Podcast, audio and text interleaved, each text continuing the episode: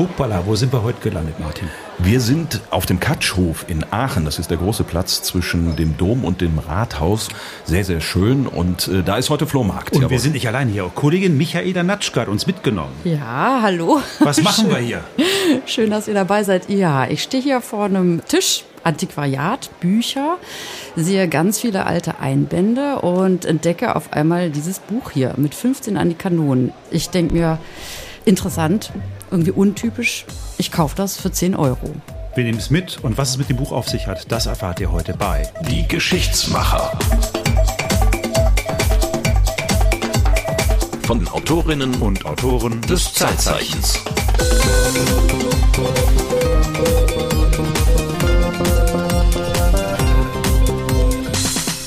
In Wahrheit ist diese Flohmarktszene schon eine ganze Weile her, nämlich im Jahr 2014 hast du dieses Buch gekauft. Richtig. Mit, mit 15 an die Kanonen.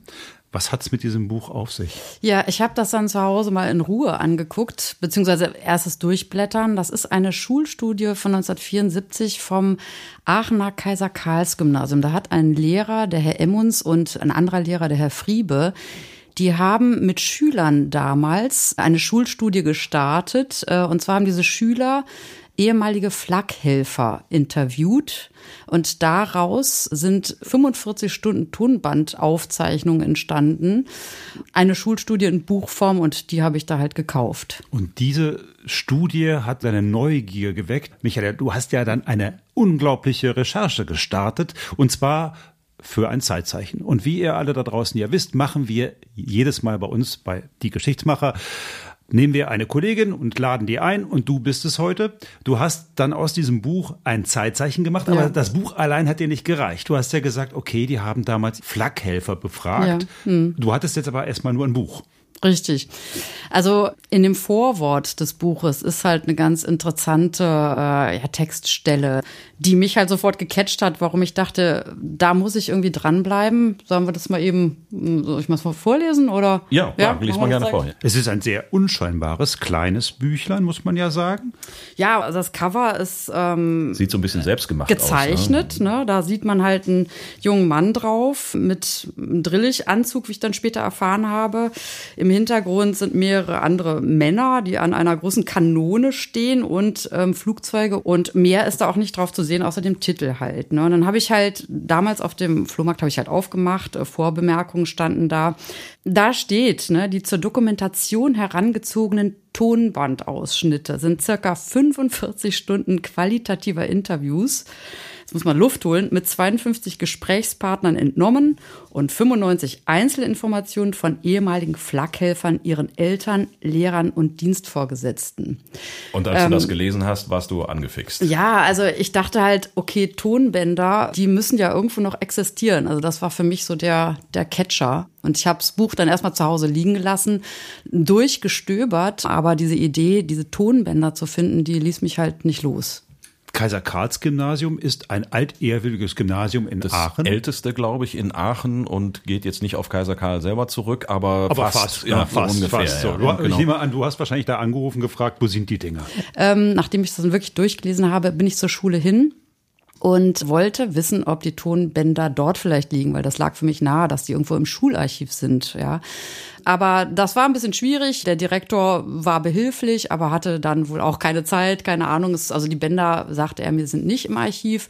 Und na, da bin ich erstmal wieder von dann gezogen und habe äh, ja dann über eigene Netzwerke mit Lehrern, die an der Schule waren, äh, da habe ich dann quasi einen Rundruf gestartet und die gefragt, ob die noch irgendwas zu dieser Studie, zu diesen Tonbändern wissen. So. Und äh, dann kamen mit und mit Kontakte. Also dann äh, ging da eine WhatsApp in der WhatsApp-Gruppe der Lehrer rum und irgendwann kamen dann Rückmeldungen. Die waren dann sehr spannend.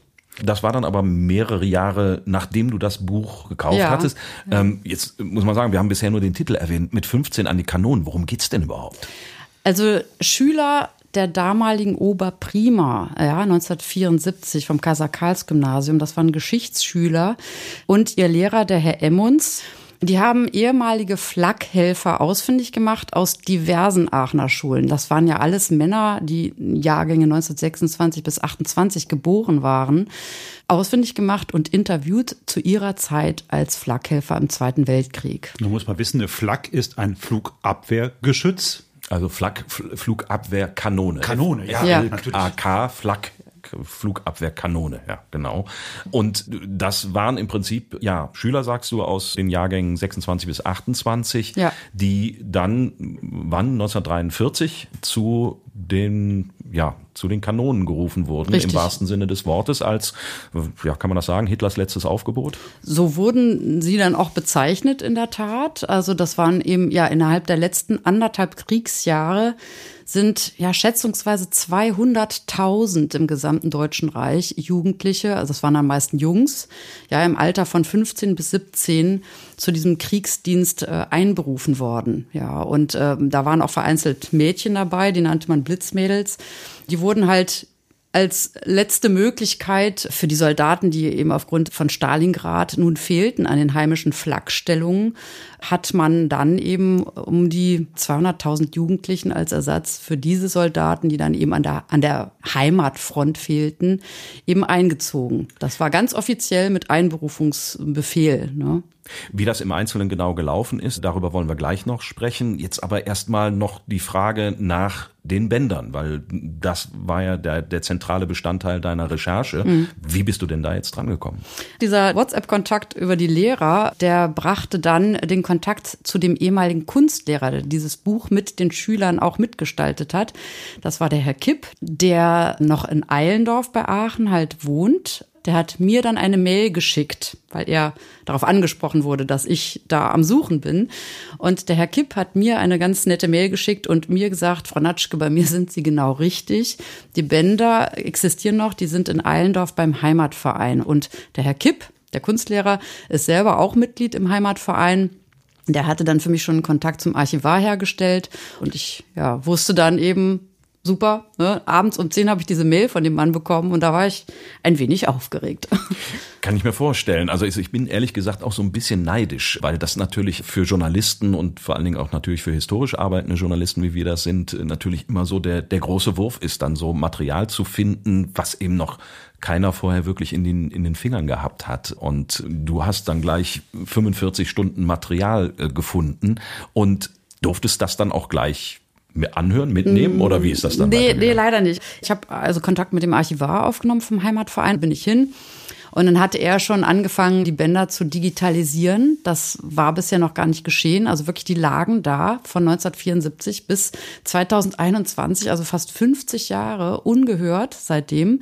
Da hat Und sich keiner drum bemüht. Oder das wusste das keiner. Ach so. Es wusste keiner, dass die überhaupt existieren. Und es war anscheinend auch kein Interesse. Ich weiß es nicht, aber es hat bisher dann irgendwie nie jemand interessiert, ob diese Stimmen nochmal gehört werden könnten. Und ich wollte natürlich wissen, stimmt die Qualität Qualität noch. Ne? Und ich habe mir das von ihm vorspielen lassen, vom Herrn Reinhardt. Und äh, ja, dachte, super. Also die, die meisten Bänder hatten noch eine gute Qualität. Und daraufhin wurden die Bänder komplett digitalisiert vom Heimatverein und mir dann als CDs vor die Tür quasi gelegt. Also das war wirklich ganz, ganz toll, was die Leute da gemacht haben. Es ist es ja normalerweise so, wenn, wenn sowas 50 Jahre lang rumliegt, dann kopieren sich diese Bänder gerne durch. Das heißt, man kann die gar nicht mehr richtig anhören. Es war also erstmal ein großes Glück, oder Absolut. klangen die ganz schrecklich? Nee, die klangen nicht schrecklich. Also da waren halt so ein paar Spratzer dabei, das würde man sagen, der übliche Verschleiß, aber alles in allem, ich würde sagen, 80, 85 Prozent des Materials waren so wirklich hörbar. Ja. Wie war das für dich, da rein zu hören? Zum ersten Mal seit ja fast 50 Jahren äh, diese Bänder in die Hand zu kriegen, in dem Fall CDs, aber in diese Töne zum ersten Mal. Ja, das ist total beeindruckend gewesen. Also man muss dazu sagen, die Schüler von der Schule, die hatten so eine Art, ja, nicht standardisierten Fragenkatalog, aber die haben halt immer die gleichen Fragen gestellt, an denen sie sich entlang gehangelt haben. Ne?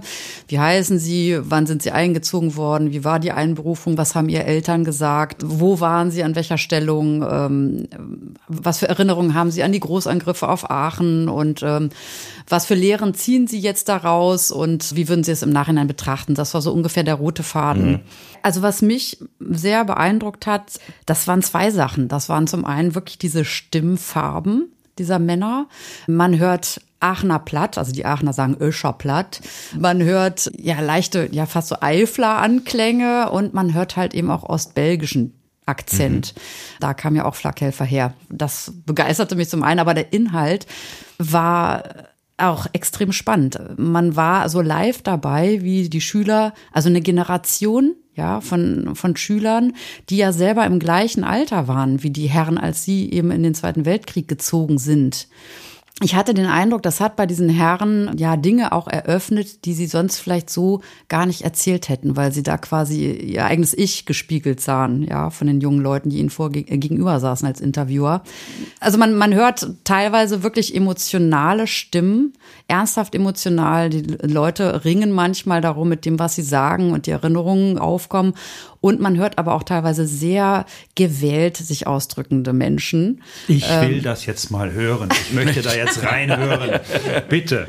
Wen hören wir zuerst? Mm, also ich muss noch ganz kurz was sagen. Man hört, ich ich weiß, ich weiß teilweise, wie diese Herren heißen. Im Buch sind sie alle anonymisiert. Das ist bewusst so gehalten, damit sie eben damals in der Interviewsituation frei von der Leber wegreden konnten. Also das, das war klar, dass diese Namen nicht unbedingt bekannt gegeben werden sollten. Von daher, ich weiß es teilweise oder weiß es komplett, aber ich möchte es hier auch ehrlich gesagt nicht sagen, weil ich es im Sinne dieser Studie damals auch anonym belassen möchte. Also man weiß nicht, ne, mit, mit Nachkommen, Nachfahren, wie die das fänden, wenn der Name dann bekannt wird. Wir hören also einen anonymen Flakhelfer, befragt von einem jungen Menschen damals im selben Alter wie er, als er einberufen worden ist. Ein O-Ton aus den 70er Jahren. Die Kinder gehören dem Staat und der Staat ist jetzt in höchster Gefahr und die Kinder werden euch weggenommen und sie haben dem Vaterland zu dienen und so weiter. Und das ist mir noch sehr gut in Erinnerung, dass meine Mutter heulend vor Wut vom Blücherplatz bis nach Hause gegangen ist also mit Tränen in den Augen ankam und das schilderte und sagte, so jung, du musst auch jetzt zu den Soldaten. Die Zeit, über die dieser Mann berichtet, das ist das Jahr 1943, hast du gesagt. Ja, die sind ab 15.02. sind sie dann offiziell eingezogen worden. Das waren die Jahrgänge 26 und 27. Also die waren damals dann in der, glaube ich, in der sechsten Klasse, sagt man. So, genau. und da mussten die Jungs in den Krieg. Richtig. Was bedeutete das? Die haben also eine Benachrichtigung an die Eltern, dass die äh, alle in die Aula zum Beispiel des Kaiser-Karls-Gymnasiums kommen sollten. Und dann wurden also auch die Eltern erstmal informiert, dass ihre Söhne eingezogen werden. Und dann hatten diese Söhne sich klassenweise, ja, war das, einzufinden in der Villa Springsfeld in Aachen. Dort wurden die gemustert. Also alles, ne, guckten sie, wie groß sind die, ähm, wurden abgetastet, mussten sich vorn überbeugen, ja, dass man auch wirklich Po sehen kann und alles. Also das war schon, glaube ich, mal für die ersten ein bisschen entwürdigend, diese Erfahrung zu machen. Und dann wurden die auf die verschiedenen Flakstellungen um Aachen verteilt. In Aachen gab es sechs Flakstellungen. Das heißt, es war aber nicht freiwillig. Jeder musste dahin die mussten hin. Es gab auch die Möglichkeiten von Eltern, dass sie eben ihre Söhne versuchten freizustellen. Das haben halt oft auch irgendwie Arztfamilien probiert, um zu sagen, ja, mein Sohn kriegt einen Attest. Das war aber für die Jungs eigentlich undenkbar. Die wollten ihren Dienst tun. Also das, die Eltern wussten natürlich durch den Vater oder ältere Brüder, die schon in den Krieg gezogen sind, dass das ähm, nicht unbedingt erstrebenswert ist. Aber die Jungs waren ein bisschen anders drauf mit ihren 15 Jahren. Jetzt muss man natürlich sagen, da muss es ja irgendwie eine, weiß ich nicht, gesetzliche Grundlage oder irgendwas gegeben haben, um die überhaupt einziehen zu können. Also äh, was, was gab's da? Ja, also rechtliche Grundlage war halt 1938 gelegt mit der Notdienstverordnung, wo, sag ich mal, weit gefasst ist legitim war, dass eben auch ab 15-Jährige zum Kriegsdienst eingezogen mhm. werden durften. Das war noch vor dem Krieg, also dementsprechend hatte man sich das schon so präpariert, dass im Zweifelsfalle, okay, Gut auch, vorbereitet. Auch genau. die Jungs müssen. Von längerer Hand geplant, ja, in dem Sinne ja. Und dann äh, gab es dann halt am 16. Januar 43, äh, da gab es ein geheimes Rundschreiben aus dem Führerhauptquartier. Ja, und dieses geheime Rundschreiben, das habe ich euch mal mitgebracht und ähm, ja, daraus könnt ihr jetzt mal vorlesen, bitte. Also das geheime Rundschreiben Nummer 443G vom 16. Januar 1943 aus dem Führerhauptquartier betrifft Kriegshilfeeinsatz der deutschen Jugend bei der Luftwaffe. Der Führer hat entschieden, unter den nachgenannten Voraussetzungen könne eine teilweise Einziehung der Schüler der sechsten und siebten Klassen höherer und mittlerer Schulen der Geburtenjahrgänge 1926 und 1927 zum Kriegshilfedienst als Luftwaffenhelfer stattfinden. Erstens. Der Einsatz der Schüler als Luftwaffenhelfer hat nur örtlich, das heißt am Schul- oder Heimatort bzw. in dessen Nähe zu erfolgen. Drittens, der Einsatz der männlichen Jugend ist klassenweise und in Begleitung ihrer bisherigen Lehrer durchzuführen. Also die sind da mitgekommen. Ja, richtig. Also ja. die, das, die, die sollten vor Ort Schulunterricht bekommen. Mhm. Den Klassen, ja, steht auch hier, ja, den Klassen ist weitgehend Schulunterricht in den wichtigen Fächern und nach Richtlinien des Reichsministers für Wissenschaft, Erziehung und Volksbildung zu geben. Die Dienststellen der Luftwaffe haben Vorsorge zu treffen, dass für den Unterricht wöchentlich mindestens 18 Stunden zur Verfügung stehen. Also das heißt, die haben in der Nacht Einsätze gehabt, wenn die Bomber kamen und am Tag sollten sie Schule machen. Ganz genau. Also am Anfang war es auch noch so, dass sie in die Schulen gehen konnten. Mhm. Ja, und dann später mit Zunahme eben der Bombardierung sollten dann teilweise noch die Lehrer noch, kamen dann in die Flakstellung. Ja. Das war ein Wechsel aus, aus Dienst an der Waffe und eben Schul, Schulunterricht, ja. Viertens, den Luftwaffenhelfern ist möglichst oft mindestens einmal wöchentlich Urlaub zu einem mehrstündigen Besuch des Elternhauses zu gewähren. Fünftens, die außerdienstliche Betreuung der Luftwaffenhelfer hat laufend durch die Hitlerjugend zu erfolgen. Aha. Und siebtens, die Luftwaffenhelfer sind im rechtlichen Sinne nicht als Soldaten anzusehen, sie haben auch während des Kriegshilfeeinsatzes als Schüler zu gelten. Gezeichnet Martin Bormann, Leiter der Reichskanzlei ist er damals gewesen, ein ja. enger Vertrauter Hitlers. Ähm, das heißt, die Schüler sind zu dieser Flakstellung gezogen und haben dann da auch gelebt und gewohnt? Ja, die durften halt eben auch nach Hause. Ne? Also wie gesagt, 43 waren die, die Bombardierungen natürlich durch die Engländer und die, die Amerikaner noch nicht so massiv. Die konnten zwischendurch nach Hause. Die durften am Anfang, vier Wochen wurden sie ausgebildet. Da durften sie keinen Besuch empfangen. Durften die Eltern gar nicht hin. Ja, da wurden die richtig einkaserniert. Aber theoretisch hätten sie immer wieder Heimaturlaub beantragen dürfen. Ja, und die Eltern hätten sie auch besuchen dürfen. So die, so die Theorie. Mhm. Richtig. Wie haben das denn, du hast gesagt, die, die Jungs fanden das eigentlich ganz toll. Wie fanden die das alle super, dass die jetzt eingezogen werden? Das war für die meisten selbstverständlich. Und das ist, ähm, das kann man, sag ich mal, es ist nachvollziehbar durch die ganze HJ-Indoktrination. Also die waren ja alle seit dem zehnten Lebensjahr mussten die, die Kinder ja alle in die HJ. Und von daher war, sag ich mal, der Dienst am Vaterland für alle Jugendlichen eine Selbstverständlichkeit.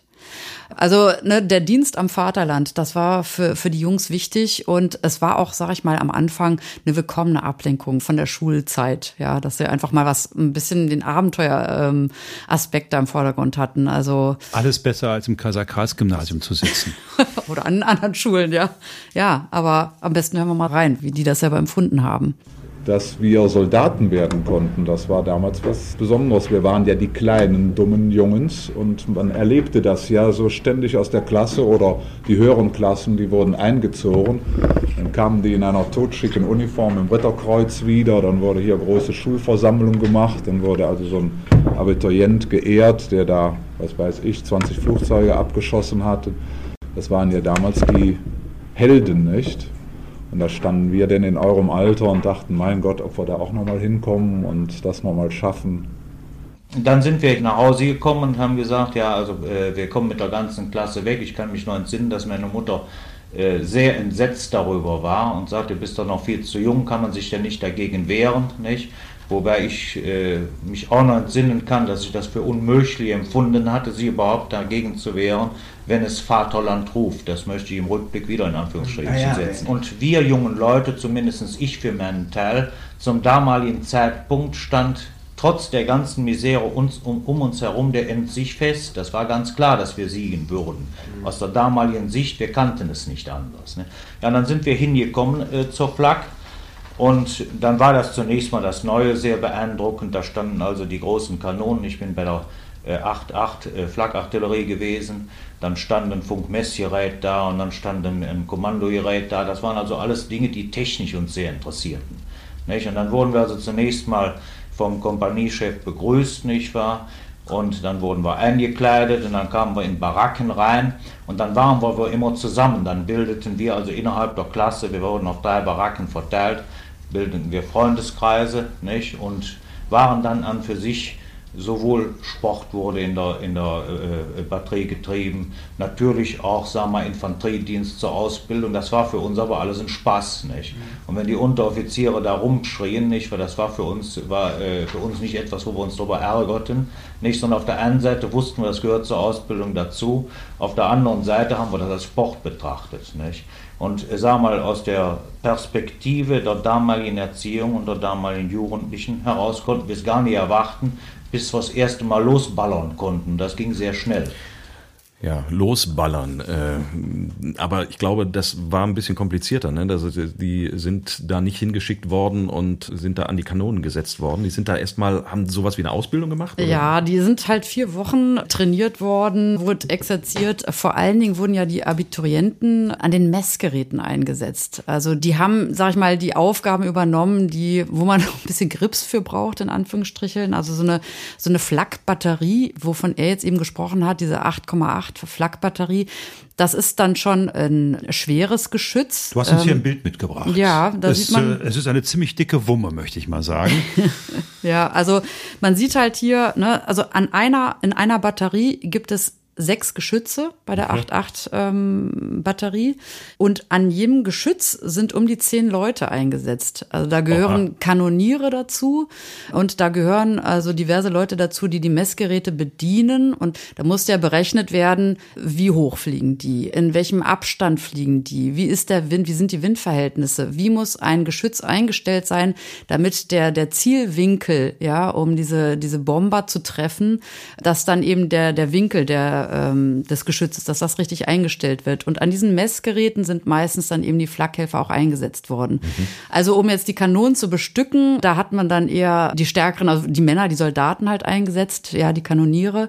Und an den Messgeräten der Geschützstellungen selber, davon gab es dann wie gesagt sechs, da hat man die Flakhelfer eingesetzt. Also auf diesem Bild hier sind an einer solchen Kanone 1, 2, 3, 4, 5, 6, 7, 8, 9, 9 oder 10 mhm. Männer zu erkennen. Und äh, diese Kanone selber ist ja ist auch ein Riesending, muss man sagen. Ja, ne? absolut.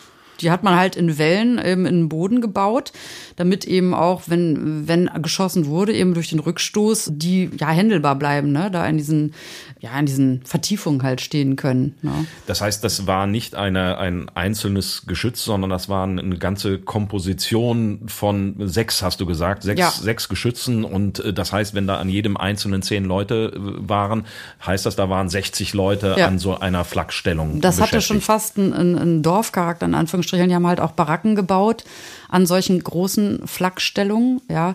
Und das ist richtig, das musste halt total Hand in Hand gehen. Also die Berechnung der Werte, das soforte Befüllen, sag ich mal, der Geschützrohre mit den, mit den Geschossen und das immer wieder das Nachladen und äh, richten und ausrichten, das musste ja immer wieder korrigiert werden, weil man konnte mit solchen Geschossen wie diesen 8-8ern, die eben für, äh, ja, die, die Flugzeuge in den höheren Höhen auch erwischen konnte, war das fast nicht möglich. Man konnte mit so einem Geschoss nicht ein, ein Flugzeug abschießen. Mhm. Deswegen war, war das nötig, dass eben sechs von solchen Geschossstellungen eine Flak bilden, damit man so ein sogenanntes Sperrfeuer ja abgeben konnte. Ne? Also quasi ein Netz an, an Granaten, an, an, an Bomben, die dann halt ja dazu führten, dass im besten Fall in Anführungsstrichen eben ein amerikanisches oder englisches Flugzeug abgeschossen werden konnte und eben auch so hoch diese Flieger, diese Bomber zu bringen, dass die eben in höhere Höhen eben ausweichen mussten. Das war so das Ziel. Ne? Dieses Sperrfeuers. Ja. ja. ja.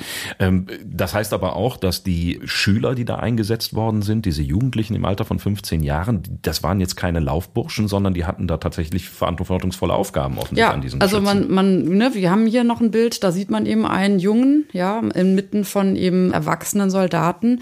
Ja, klar, die waren, weil sie eben halt halt, ja, das, sag ich mal, intellektuell vom in, gut hinbekommen haben mit den Berechnungen der Werten und der, der, der Einstellung an den Geräten, hatten die eine wirklich eine Verantwortung. So, dann, dann klang ja so ein bisschen durch, dass dieser Zeitzeuge durchaus sehr stolz war, da, da dienen zu dürfen, auch, auch so technikbegeistert ja. war. Im Moment sind wir noch bei der Ausbildung. Das heißt, zum Ernstfall ist es in dem Moment bislang noch gar nicht gekommen.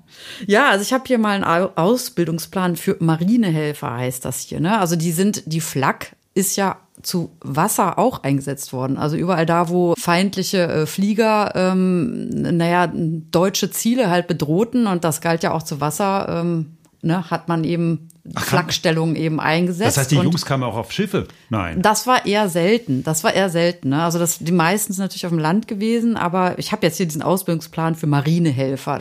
Das ist von der Bedienung her und von dem Einsatz ja genauso wie auf dem Land, ne, was die Flakstellung angeht. Also da ist dann zum Beispiel in der ersten Woche ne, Theorie des Flakschießens, also diese ganze Ballistik, also Themen wie ähm, Flugbahnen berechnet werden, ja, oder Ermittlungen ne, von Zielgeschwindigkeiten und Verzugszeiten so.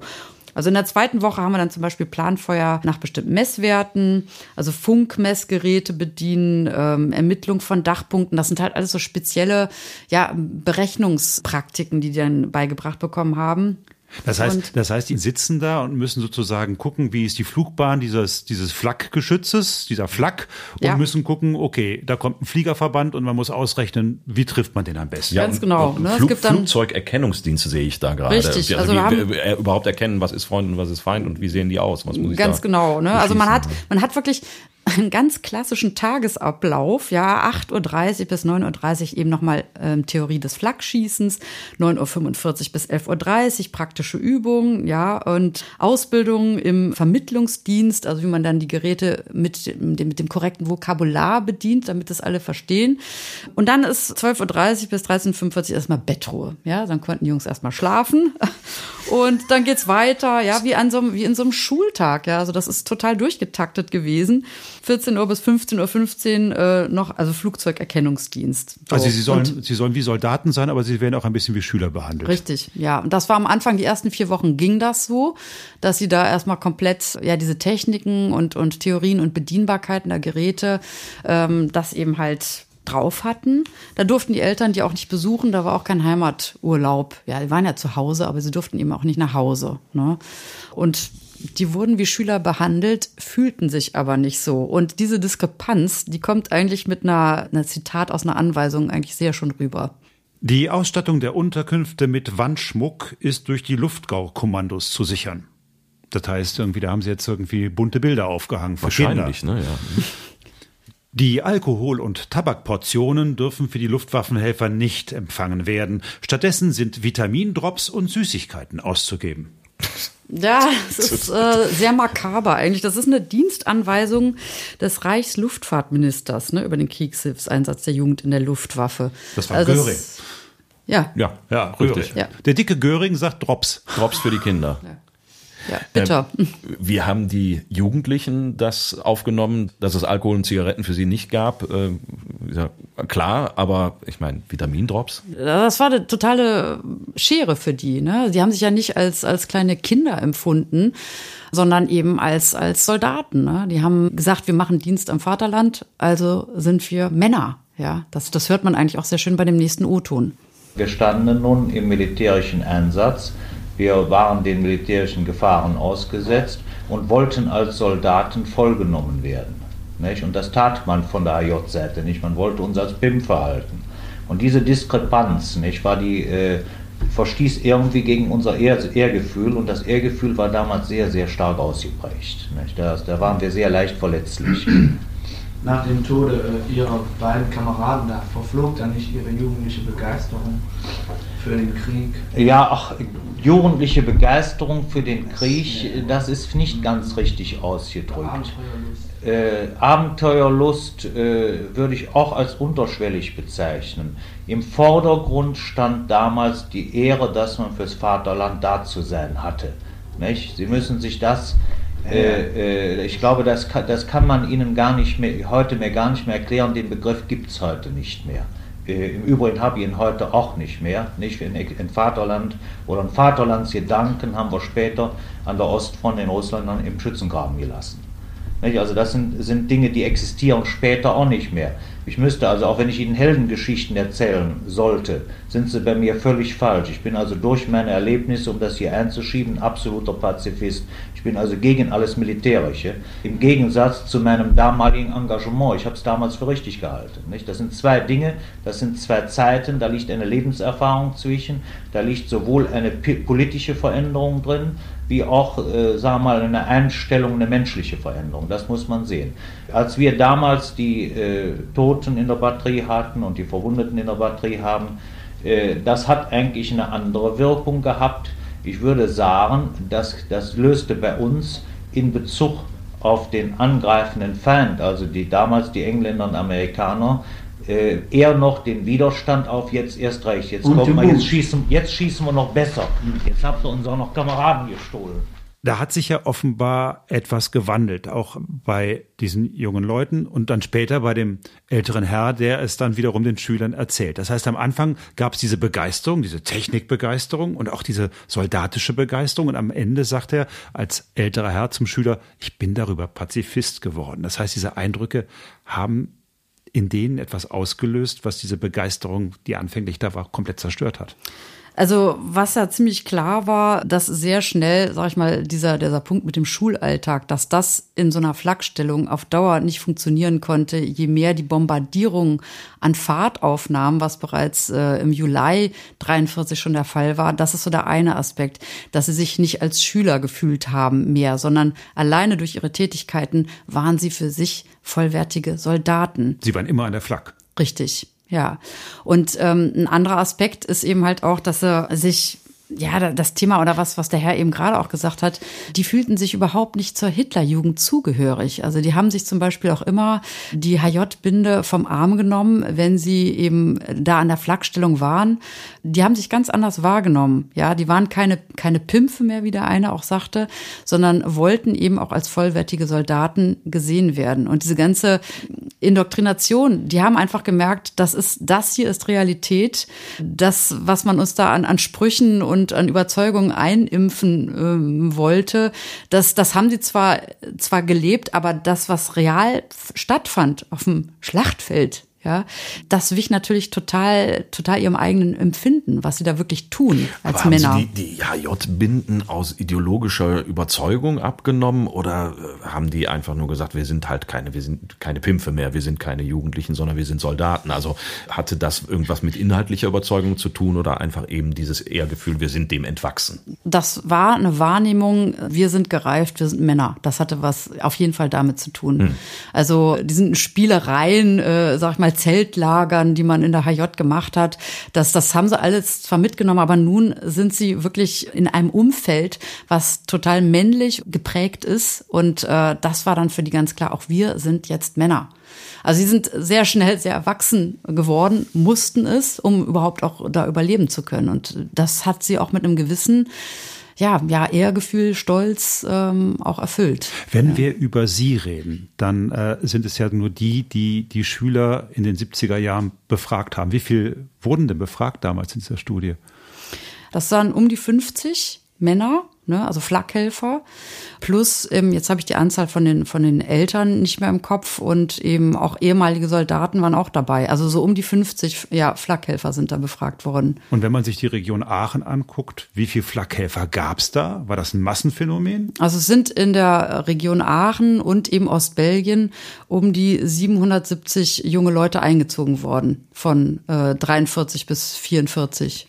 Jetzt stelle ich mir vor, da kommt ein Bombergeschwader angeflogen und will vielleicht gar nicht Aachen bombardieren, sondern vielleicht weiter nach Köln und die fangen an zu schießen. Dann wird es ja Gegenwehr geben. Das heißt, dann werden auch die ersten Bomben gefallen sein und irgendwann wird es die ersten Toten bei diesen 770 jungen ja gegeben haben. Ja, diese Flakstellungen werden wahrscheinlich auch einfach Ziele gewesen sein, äh, um, aus, um diese Abwehr auszuschalten. Ja, ganz klar. Das haben natürlich irgendwann Amerikaner und Engländer gewusst, von wo aus eben von unten geschossen wurde. Und ne, es gab eben die sechs großen Flakstellungen um Aachen und es gab auch kleine Stellungen, eben mit ähm, kleineren Geschützen. Und die waren dann eben wirklich auf Gebäuden oben auf Dächern, teilweise auch auf Bunkern aufgestellt.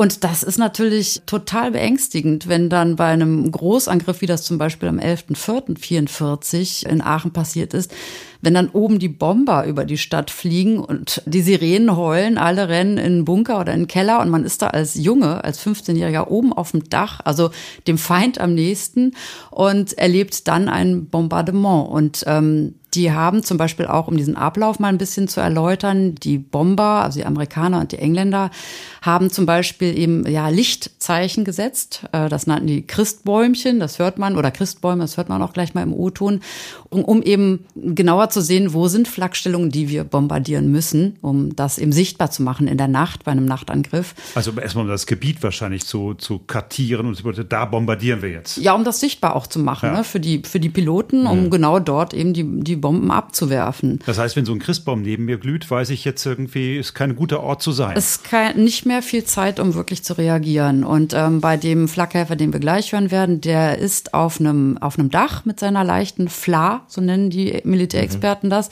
und erlebt genau das, dass dann dort oben auf einmal, dass es hell wird. Und dann bleibt eigentlich kaum noch Zeit zu reagieren. Und das, das beschreibt er jetzt. Wir haben den Angriff am 11. April erlebt. Der kam sehr kurzfristig, kam der Alarm, da werde ich mich noch zu erinnern. Das war ungefähr so 10.40 Uhr. Und ungefähr 350 Maschinen flogen daran. Und äh, nachdem die Markierungszeichen, die sogenannten Christbäume, gesetzt wurden, da wussten wir, dass wir dran waren. Und äh, die Maschinen flogen auch nicht allzu hoch. Und wir hatten auch Feuerfreiheit bekommen und versucht, ja, äh, noch zu feuern, ja, aus irgendeiner Reaktion raus, ja. Und, äh, aber in dem Moment haute schon oben der Dreck rein, ja. Und dann sind wir direkt vom Geschütz runter auf den Boden, auf die Eichenwohnen und haben uns die Plane über den Kopf gezogen und dann haben wir mehr oder weniger gebetet, ja. ja bis das die ganze Chose da vorbei war. Dreiviertel Stunde. Und äh, ja, das war so ungefähr 40 Minuten ist das gewesen. Das wollte und wollte nicht enden, ja. Und das Grässliche war, dass man natürlich durch die Spalten der Boden jeweils auch immer, äh, dass das Aufflammen ja, mitbekam, ja. Man spürte den Luftdruck und so weiter. Man konnte sich nicht festhalten. Wir befürchteten jeden Moment von dem Dach weggeblasen zu werden, ja. Und äh, obwohl fünf Meter neben dem Bunker eine Bombe runtergegangen ist, ist uns da oben nichts passiert. Also da hat keiner von uns eine Schramme mitbekommen, bis lediglich auf den einen Kameraden, der sich noch im Treppenaufgang befand vom Nebenhaus, wo die Bombe durchschlug und im Keller zerschellte. Ja. Vor dessen Augen ist die Bombe durch den Dachboden geschlagen und dann nicht explodiert. Ja. Das hatte in dem Fall einen äh, sehr schweren, nachhaltigen Nervenschock, sodass man ihn später, 14 Tage später, dann lassen müssen. Ja. War der so da war nichts mehr drin. So Nein, der, der weinte bei jeder Gelegenheit und zitterte dauernd, ja. Das war das große. Fall. Ja, bei uns in unserer Batterie, ja, ich glaube, wir haben noch einen zweiten Fall gehabt, aber sonst nicht. Also es war erstaunlich, wie, wie hart wir als Jungs doch da im Nehmen waren, ja. Also ich kann mich noch erinnern, nach diesem Angriff an, an diesem eigenartigen süßlichen Geruch, der nachher über der Stadt lag, ja, zu dem Brandgeruch. Ne. Das war noch nicht der, der Leichengeruch, der aufkam, sondern der, der praktisch der Geruch dieser explodierenden Bomben. Das ist, ein, werde ich nie vergessen, so ein ganz spezifischer Geruch ist das. Ja. In dieser Situation ist äh, keiner der jugendlichen Flakhelfer ums Leben gekommen, aber äh, es ist nicht ausgeblieben, dass da auch äh, Flakhelfer ums Leben gekommen ja. sind. Das ist äh, ja je nach Stellung, nicht? so wie er das jetzt gerade beschrieben hat, war es pures Glück. Ja, und ähm, aber äh, in dem gleichen Angriff sind natürlich an diversen anderen Stellungen sind Jungs gestorben und ums Leben gekommen und Soldaten. Also jetzt hier in dem Fall, wo er war, eben nicht. Da hat er Glück gehabt, ja. Wie es mit den jugendlichen Flakhelfern weiterging, wie sie den Krieg überlebt haben und wie sie danach mit diesem Trauma umgegangen sind, das erfahrt ihr in der nächsten Folge von Die Geschichtsmacher. Wir bedanken uns äh, bei der Kollegin Michaela Natschke, die uns diese Geschichte nicht nur erzählt hat, sondern diese eindrucksvollen O-Töne auch ausgegraben und mitgebracht hat. Erstmal vielen Dank. Ja, ich danke euch beiden. Wenn euch diese Folge gefallen hat, dann sagt es euren Freunden, Bekannten, Verwandten. Und wenn euch die Folge nicht gefallen hat, dann sagt es bitte uns. Aber bitte nur uns. Unter www.diegeschichtsmacher.de findet ihr alle Kontaktdaten von uns und noch viele weitere Folgen dieses Geschichtspodcasts. Bis dahin sagen wir Tschüss. Tschüss. Auf Wiederhören. Sehr gut.